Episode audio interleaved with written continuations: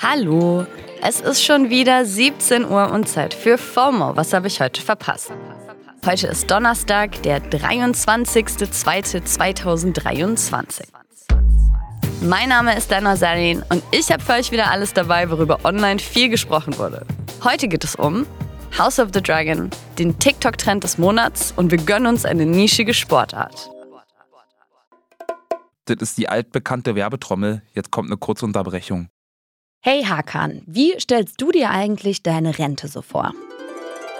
Oh, also erstmal gottlos ausschlafen, dann Cappuccino machen an der Siebträgermaschine, mit dem Cappuccino dann zum Fenster, Fenster aufmachen, in den Garten gucken, Kaffee genießen beim Ausblick auf die reifen Tomaten, dann mache ich einen Spaziergang durch meinen Garten, guck so, wie alles schön gereift ist, dann gehe ich in den Jacuzzi, mache mir schönen Champagner auf.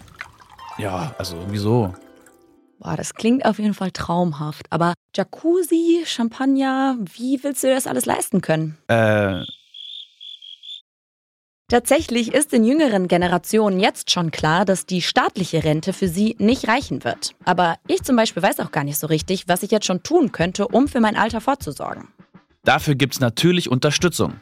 Unser Werbepartner Clark hilft euch, mehr aus eurer Rente rauszuholen. Die bieten unverbindliche Vergleiche verschiedener Altersvorsorgen an und gestalten euch ein persönliches Angebot, das genau zu euren Bedürfnissen passt. Außerdem könnt ihr mit Clark auch alle eure Versicherungen managen. Also ihr könnt die Versicherungen, die ihr schon habt, da hochladen und somit den Überblick bewahren. Wenn ihr euch jetzt anmeldet und zwei Versicherungen hochladet, also zum Beispiel eure Hausrat- und eure Fahrradversicherung, dann bekommt ihr einen 30 Euro Shopping-Gutschein geschenkt.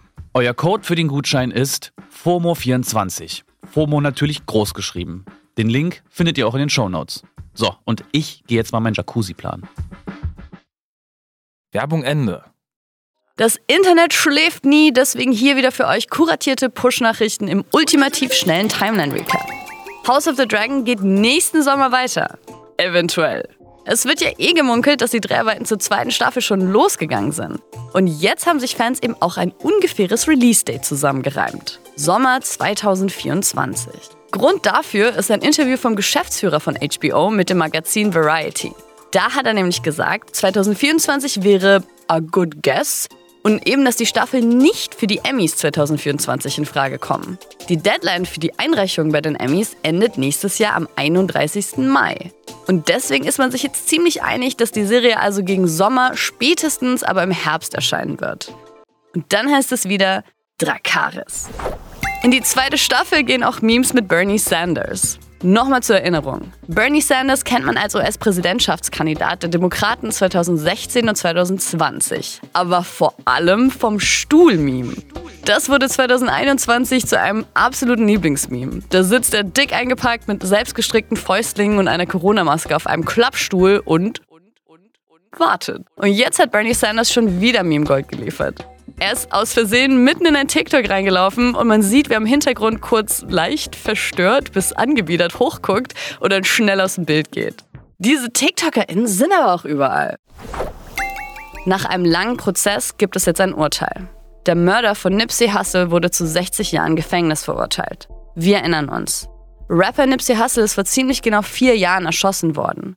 Und das hat mit vielen damals was gemacht. Nipsey Hussle war in seiner Heimatstadt Los Angeles extrem angesehen, hat Startups aus benachteiligten Vierteln Büroflächen angeboten, Grundschulen Geld gespendet und so weiter. Und musikalisch war halt auch voll am Kommen. Ein Jahr vor seinem Tod wurde sein Album Victory Lab für einen Grammy nominiert. Und 2020 wurde er dann posthum mit zwei Grammys ausgezeichnet. Und deswegen sieht man gerade auch super viele Reaktionen auf das Urteil auf den Socials.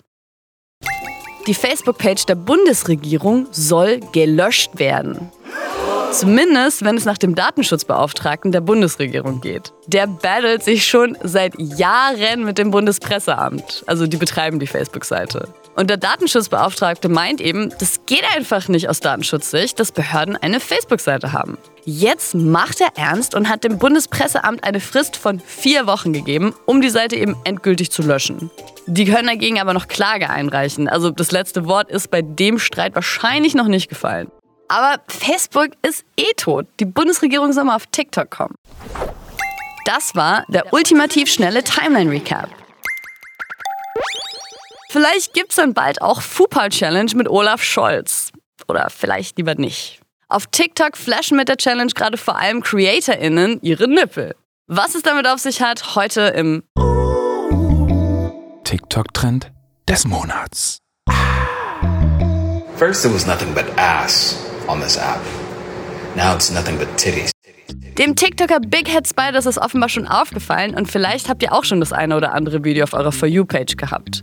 Kurze Shots, in denen meistens junge Frauen für einen ganz kurzen Moment ihre Brüste flashen. Oder vielleicht auch nicht. Fupa Challenge nennt sich das Ganze. Benannt nach dem Account, auf dem so ein Video zuerst aufgetaucht ist und es mittlerweile gesperrt wurde.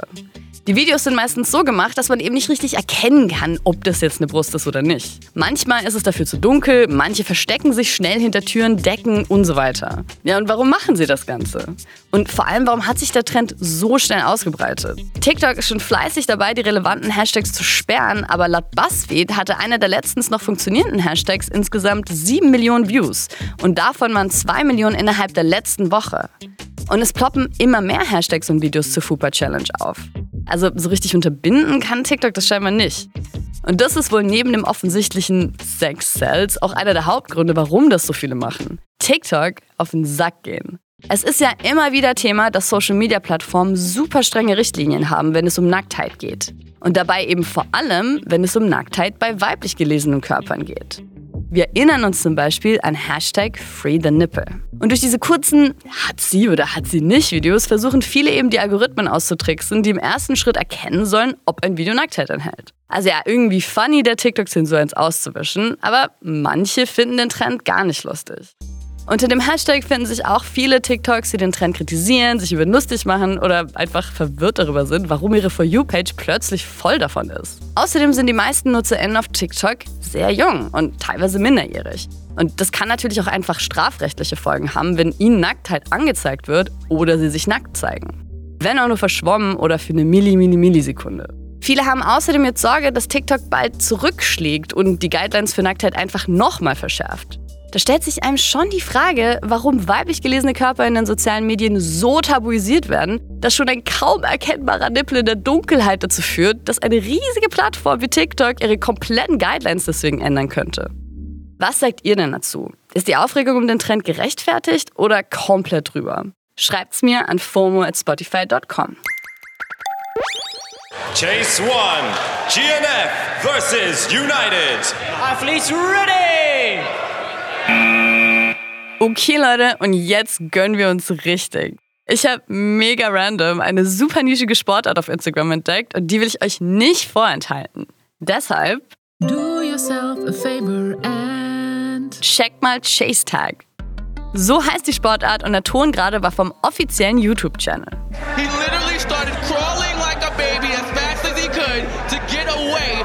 Ihr hört schon, es ist intensiv. Und wer schon mal den Begriff To Play Tag gehört hat, kann sich auch schon denken, worum es bei Chase Tag geht. Fangen spielen. Aber natürlich nicht so wie auf dem Schulhof. Das ist eine richtig professionelle Sportart mit World Championship und allem drum und dran.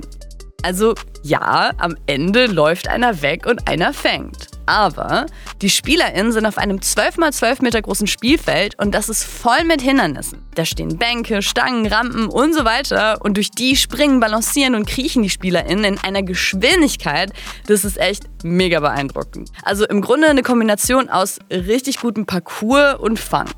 Es treten immer zwei Teams aus jeweils sechs Leuten gegeneinander an und dabei duellieren sich eben immer zwei SpielerInnen. Einen Punkt gibt es, wenn man nicht gefangen wird und eine Runde geht 20 Sekunden lang. Das hört sich jetzt erstmal nicht nach viel an, aber schaut euch selbst an, es ist gar nicht so einfach, so lange davon zu kommen.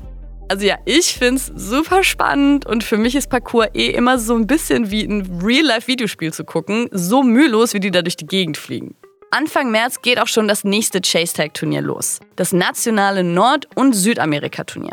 Und bis dahin könnt ihr euch ja auch einfach Videos von älteren Turnieren anschauen. Ein paar Links findet ihr wie gesagt in den Shownotes. Viel Spaß! Ihr könnt auch direkt damit loslegen. Das war's nämlich für heute mit FOMO und auch mit mir diese Woche. Morgen geht's weiter mit meiner lieben Kollegin Jasmin Polat hier auf Spotify. FOMO ist eine Produktion von Spotify Studios in Zusammenarbeit mit ACB Stories. Folgt uns auf Spotify.